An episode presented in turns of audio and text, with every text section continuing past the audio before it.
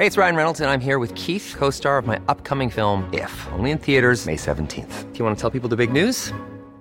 All right, I'll do it. Sign up now and you'll get unlimited for $15 a month in six months of Paramount Plus Essential Plan on us. Mintmobile.com slash switch. Upfront payment of $45 equivalent to $15 per month. Unlimited over 40 gigabytes per month. Face lower speeds. Videos at 480p. Active Mint customers by 531.24 get six months of Paramount Plus Essential Plan. Auto renews after six months. Offer ends May 31st, 2024. Separate Paramount Plus registration required. Terms and conditions apply if rated PG. Manger mal me rend triste. Manger des trucs pas bons, ça participe parce que je me dis putain, quelle journée de merde. En plus, la bouffe est dégueulasse quoi.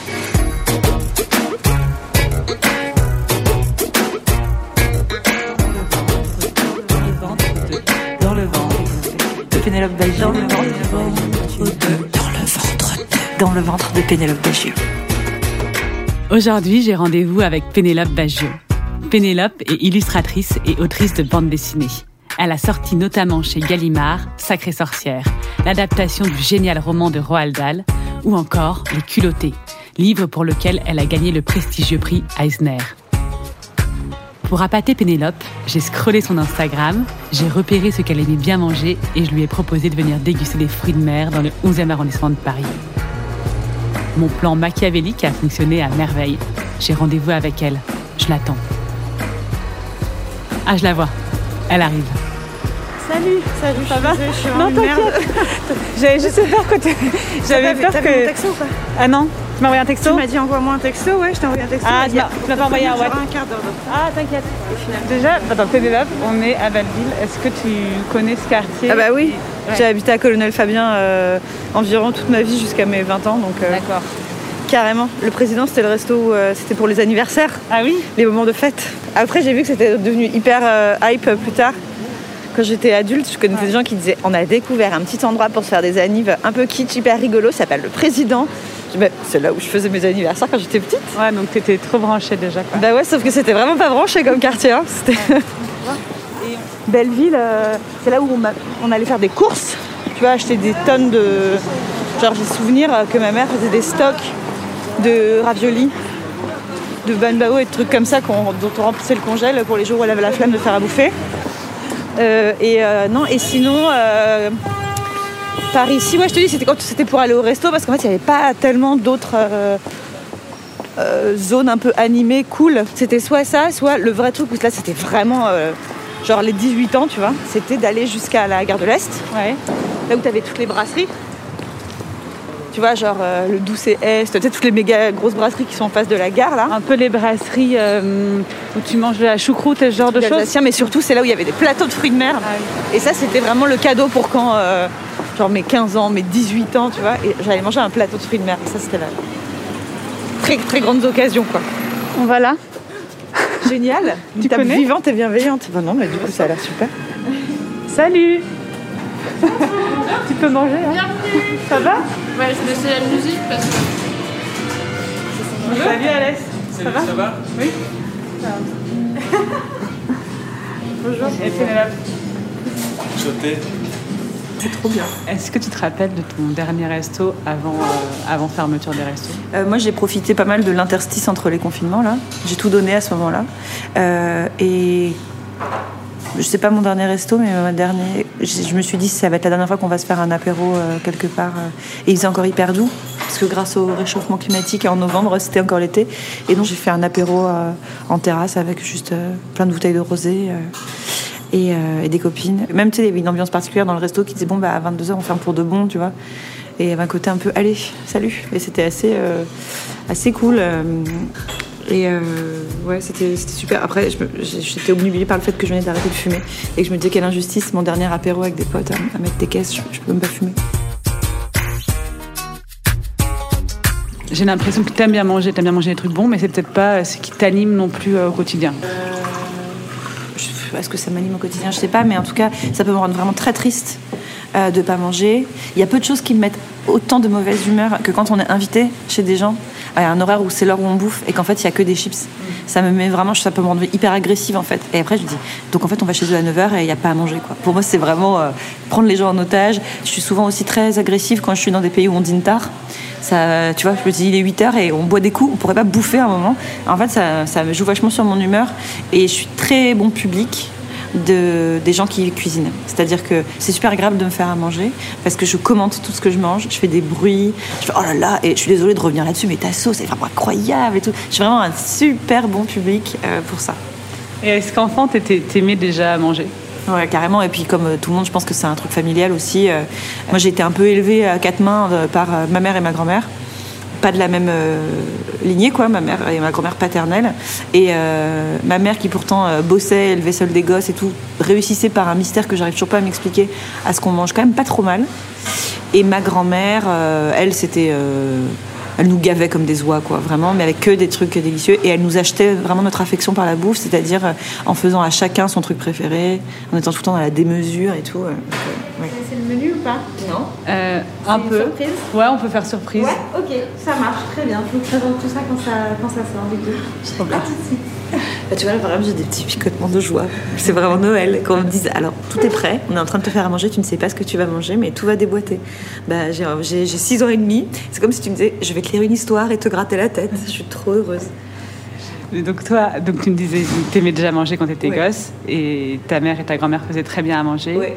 Et quand t'étais gosse aussi, euh, t'aimais déjà dessiner. Ça c'est fou. Est-ce que toi tu t'imaginais à ce moment-là que t'en ferais ton métier ou pas du tout? Quand j'étais vraiment petite, je, disais que j'en ferais un métier, mais après, la réalité te rattrape vers 6 ans et tu apprends un peu les métiers Playmobil, quoi. Donc, tu te rends bien compte que dessiner, c'est pas un métier. Mais quand j'étais vraiment toute petite, c'est vraiment ce que je voulais faire. Je voulais vendre mes dessins dans la rue. Donc, euh, si, j'y croyais vachement. Et puis après, il y a un long, ventre mou de l'ambition avec l'adolescence et tout ça, où tu te dis, bon, il faudrait peut-être que je réfléchisse à un vrai métier.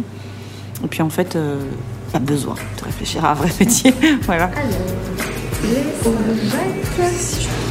Avec une huile à la bergamote et des petites noisettes du Piémont. Voilà. C'est très beau. C'est gentil, merci. Tu as fait des arts déco Mhm. euh, et assez vite tu t'es mis à vivre, euh, vivre de ton Ouais. dessin? Bah ouais, moi j'ai eu trop de chance. J'étais hyper angoissée par l'idée de pas gagner ma vie, donc j'ai commencé à essayer de travailler pendant que j'étais à l'école. Et le temps que ça se mette en place, ça s'est super bien enchaîné. C'est-à-dire, j'ai mon premier boulot payé en illustration, euh, j'étais en train de soutenir mon mémoire. Donc vraiment, j'ai eu un glissement entre les deux super.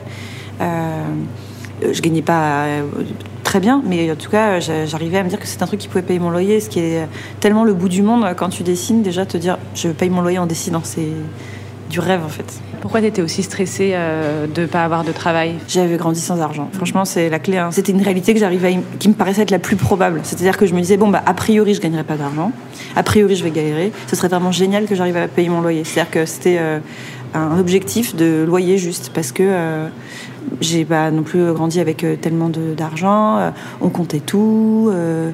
Euh, tu vois, parfois quand je repense à des trucs de mon enfance, quand je raconte ça à des potes, ils me disent Mais tu nous racontes du Zola Mais tu sais, par exemple, euh, on n'avait pas le téléphone euh, fixe chez moi, parce qu'il était toujours coupé, parce qu'on le payait pas. Et il y avait tout le temps des avis de passage d'huissier sur la porte et du coup, c'est un truc qui a toujours été hyper une angoisse. Et j'avais des rêves de confort moyen, tu vois, vraiment. C'est-à-dire que je me disais pas J'aimerais trop être millionnaire. Je me disais Oh, Tu sais, j'aurais un appart, je paierais mon loyer, je ferais mes courses et tout. Mes, mes rêves fous, c'était ça, quoi. Il y avait un décalage, c'était que mes grands-parents du côté paternel, eux, avaient du fric, en fait. Donc quand j'allais chez eux, en fait, j'avais un peu un pied dans chaque truc parce que du côté de ma mère, euh, faire du bon avec du pas très cher. Et chez ma grand-mère, par exemple, ma grand-mère me disait Alors Pénélope, je t'ai préparé ton truc préféré, de la sole. Et à chaque fois que j'allais, je bouffais de la sole et je disais à ma mère C'est con que t'achètes jamais de la sole, c'est trop bon comme poisson. Et elle me disait Ouais, super. chez ma grand-mère, c'était vraiment l'argent n'est pas un problème. Est-ce que c'était bon ce que tu viens de manger C'était complètement fou. Euh, mon assiette est très propre. hein, tu vois, euh, mes assiettes sont bien propres après. C'était délicieux. C'était incroyable. La petite Saint-Jacques toute fine, toute crue, il y a vraiment que parce qu'elle est très fraîche que c'est aussi bon, je pense. On s'est régalé, c'était super bon. Et est-ce que tu te souviens du coup euh, quand tu as commencé à, être plus à l'aise euh, financièrement et d'un coup tu t'es dit ah, waouh euh, je peux acheter ce que je veux ou euh, je peux me faire une grande bouffe? Dans les trucs euh, que j'aime bien faire et où je me dis, allez, zou, euh, l'argent n'est pas un problème, c'est quand j'invite des copains à dîner. Et que je vais et pour moi c'est vraiment des trucs c'est fou comme j'ai vraiment des rêves de petite bourgeoise mais c'est me dire je vais chez le boucher et j'achète genre tu sais un filet mignon un beau truc et je le fais au four et j'ai l'impression d'être euh, brivante de camp quoi. Je me dis je suis vraiment une grosse daronne. Euh, j'ai une, table assez grande pour inviter six personnes à dîner et j'ai fait un- une bouffe de bah, du dimanche chez les parents qui ont de l'argent. Tu vois c'est con mais tu dis j'achète un truc de viande et avec je fais des patates des trucs et ça c'est je sais pas je me dis euh, ok c'est cool d'être assez à l'aise pour que ça ce soit ça puisse être hebdomadaire quoi oh là là mais c'est tout ce que j'aime dans la vie Bon, bah, c'est parfait. Qu'est-ce que c'est Qu'est-ce que c'est? Du coup, vous avez une saucisse de cochon, donc c'est de l'épaule et de l'échine avec de la truffe. Vous avez du butternut rôti avec des cèpes et des petits oignons avec une gelée de coin et un petit jus de viande. c'est magnifique c'est une caméra cachée tellement c'est tout ce que j'aime Ah, mais c'est parfait. tellement contente parfait. Régalez-vous bien. Oh là là Mais attends, c'est c'est une merveille. Oh là là, non, c'est incroyable.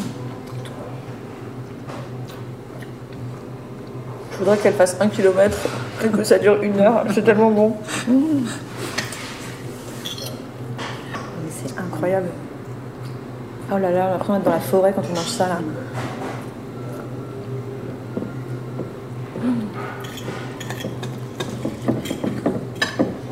Oh là là, mais cette sauce là. Et en fait, j'ai réalisé que tu étais très fan de musique, toi aussi.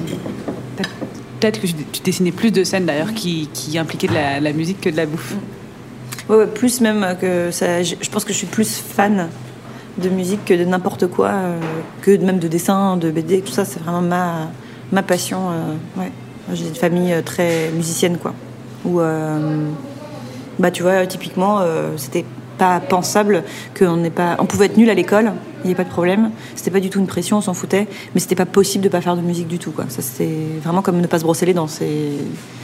Voilà. Et après, moi, je suis une mauvaise musicienne, mais ça reste euh, indispensable dans la vie. Mais tu es une mauvaise mu- musicienne, mais tu es, une grande fan de musiciens. Ouais, je suis vraiment une groupie même. J'ai un côté hyper groupie euh, d'aimer tellement la musique que ça déborde et ça me fait aimer les gens qui font la musique. Et un truc qui me fascine toujours chez eux, c'est quand je leur demande euh, par quel mécanisme magique ils arrivent à inventer de la musique, ce qui pour moi est vraiment une forme de super pouvoir. Et j'adore la simplicité avec laquelle ils disent, bah, tu sais, on a tous dans notre tête parfois des petites musiques. Je dis, mais non, en fait, mais pas du tout. Enfin, ça- vous vous rendez pas compte que c'est ça le génie, c'est de d'inventer de la musique. Moi, si j'invente une musique, tu peux être sûr que c'est juste un truc que j'ai entendu il y a deux semaines. J'invente rien, quoi. Et ça, je suis subjuguée par euh, cette grâce qu'ils ont, quoi. Après, j'imagine que le dessin, ça fait ça pour beaucoup de monde. J'aurais beau toujours dessiner, euh, je dessinerais toujours le même bonhomme de quand j'avais 5 ans. J'ai aucune euh, idée de la perspective. Pardon, mais tu te trompes. Pour moi, le fait d'avoir un dessin qui a de la grâce, c'est euh, 90% du geste. Donc c'est du travail, vraiment. Et même, tu vois, ce truc de perspective, si vraiment c'est un problème, ça s'apprend, en fait. C'est, c'est comme être un... Il n'y a même pas une aptitude naturelle physique comme pour le sport où on dit c'est du travail plus un physique de base. En dessin, même pas. Il n'y a pas à avoir une bonne main ou des bons yeux, tu vois, vraiment. C'est du travail. Et après, c'est une bonne digestion des influences graphiques. C'est-à-dire, c'est une petite partie de culture graphique. À force de voir des belles choses, euh, ça, mine de rien, ça, te laisse une empreinte et un travail du geste. Mais c'est pas possible si demain tu décides que dans un an tu sais dessiner. Dans un an tu sais dessiner. C'est vraiment que du, du boulot en fait. La seule chose que toi tu vas apporter, ta valeur ajoutée, c'est décider de mettre en lumière quelque chose que personne d'autre que toi n'avait vu, tu vois, et dire c'est magnifique euh, ce bouquet avec cet angle-là, je vais le dessiner. Mais la façon de dessiner le bouquet dans un an, tu sais le dessiner parfaitement. Et euh, à part ça, le, le, talent ou le, ou le don, tu vois, j'y crois pas trop. Et quand euh, euh, je rencontre par exemple des, tu vois, des jeunes, des très jeunes gens qui ont envie d'être conseillés un peu et qui ont envie de faire ça, qui disent qu'est-ce que c'est le conseil, le machin? Et ben c'est bon bah bosser. Et aussi franchement, si vous en avez pas marre après avoir dessiné 10 heures dans la journée, c'est que c'est bon, vous avez le, le diplôme quoi. Parce que ça va être ça la seule, euh, le seul prérequis pour euh, en faire ton métier. On a fini. Ouais. Ouais, Ouais, on a pu en manger du deuxième simili. c'était super bon. C'est gentil, merci. Je transmets à l'aise. Je regardais évidemment aussi ce que tu dessinais comme aliment ou comme plat. Dans Sacré Sorcière, il y a une scène dans, un- dans une cuisine où tu as du homard et c'est hyper drôle parce qu'il est personnifié. En fait, c'est un homard qui n'a pas envie de passer à la casserole. Est-ce que c'est facile de dessiner des, des aliments? Non, je trouve ça hyper dur et j'arrive jamais à rendre. euh, Peut-être parce que je, je m'y suis pas assez euh, attelée, mais j'arrive jamais à rendre un truc qui fasse envie. Je trouve c'est super dur de dessiner de la bouffe. Et euh, quand je dois dessiner des gens qui sont à table, je leur fais toujours l'assiette, tu sais, de l'assiette des repas américains dans les séries, quoi. Genre une viande, des petits pois et un truc jaune non identifié à côté. J'arrive pas à rendre la brillance de la bouffe, le. Je pense que c'est hyper dur. Tu vois, j'ai souvenir les scènes de, de banquet d'Astérix, par exemple. Il y a vraiment un génie dans le fait de donner envie de bouffer du sanglier, quoi. T'as envie d'y être, ça fume, ça a l'air délicieux. On a tous eu envie de manger le sanglier, Ah oui, bien c'est vrai. Euh, je trouve que dessiner de la musique et dessiner de la bouffe, c'est des trucs vraiment difficiles. Et tu peux parler de tes prochains projets? J'en ai pas. Je, je fous rien et j'ai aucun projet. Et est-ce que c'est grave? Pas du tout, c'est complètement cyclique Ouais. et tout va bien, c'est normal. Euh, il faut pas que ça dure plus d'un an, quoi. Voilà. Mais si pendant un an j'ai pas, euh, j'ai pas d'idée, c'est très normal et tout va bien. Et puis cette année, elle a compté euh, pas comme les autres, quoi. Et comment elles viennent tes idées? Et ben, euh, un petit peu tout le temps, des petits bourgeons d'idées. Et puis, euh, tout- il y en a 99% qui en fait sont des idées de merde et qui meurent naturellement de leur belle mort avec le temps. Et puis, si quelque chose survit à tout ça et que des mois après, je suis toujours euh, obsédée par une idée, c'est qu'il y a un truc à faire, quoi. Mais euh, il faut, c'est pour ça que ça prend du temps aussi, quoi. C'est qu'il faut, il faut voir si elle dure ou si c'est euh, une lubie qui, déjà, quand je l'ai racontée à deux personnes, me paraît déjà un peu genre, ouais, en fait, c'est un peu nul. Une obsession, c'est une bonne base pour écrire une histoire. quoi. Tu prends un taxi? Je pense, ouais, parce que. Ou alors tu prends la 2 et la 12. Je vais à la marque. Peut-être pas plus con, en fait. Peut-être aller plus vite en. La 2, bah plus près de Colonel Fabien, là, je pense. Ouais, 137. Qu'est-ce que j'ai dit? 137 rue Marcadet. Ouais, ça m'a l'air bien au nord. Je sais pas si c'est pas mieux de prendre la 2 et la 12. Bon, bah, génial. Merci, écoute. euh, Ça va, faire toutes les semaines. euh, c'est vraiment la meilleure interview de la vie. Merci beaucoup. Je t'en prie. Vous savez maintenant que si vous voulez apprendre à bien dessiner, ce n'est qu'une question de persévérance. Je ne pense pas que je vais m'y mettre, mais je sais que je retournerai manger chez Candide, la superbe table tenue par Camille et Alessandro. Pour retrouver les actus de Pénélope Bagieux, je vous conseille de la suivre sur son Instagram, où elle poste même parfois des recettes alléchantes dans ses stories. Dans le prochain épisode, on retrouvera le rappeur Codes, avec qui on partagera un bon gros burger. Dans le ventre est un podcast produit par Sony Music, imaginé et écrit par Zazie Tavissian et réalisé par Geoffrey Puitch. Merci au groupe Bagarre pour l'utilisation de leur titre Malouve dans notre générique et merci aussi au laboratoire de Sony CSL pour la collaboration. Si cet épisode vous a plu, n'hésitez pas à vous abonner et à en parler autour de vous. En attendant, n'oubliez pas, bien manger, c'est bien. Bien manger, bien accompagné, c'est encore mieux. Et qui tu inviterais si tu avais ton, ton, ton dîner où tu pouvais inviter, euh, disons, allez, trois personnes de tout temps, Ouais. enfin même des morts, quoi, Ouais. à dîner ensemble Et c'est moi qui fais à dîner? Non, tu peux faire appel à un traiteur. Parfait. Sinon, c'est c'est chiant. Euh, qui j'invite à un dîner euh, Vivant ou mort euh, Dolly Parton. J'invite Christiane Taubira. Et j'invite Peggy Guggenheim. Je pense que franchement, on a des anecdotes pour faire jusqu'à 5h du mat. T'invites que des fans. Bah ouais. T'invites pas euh, des, des chanteurs de. T'invites pas des chanteurs de rock, quoi. Mais non, j'ai pas envie de les avoir à dîner, je m'en fous. Vraiment. M'intéresse pas du tout.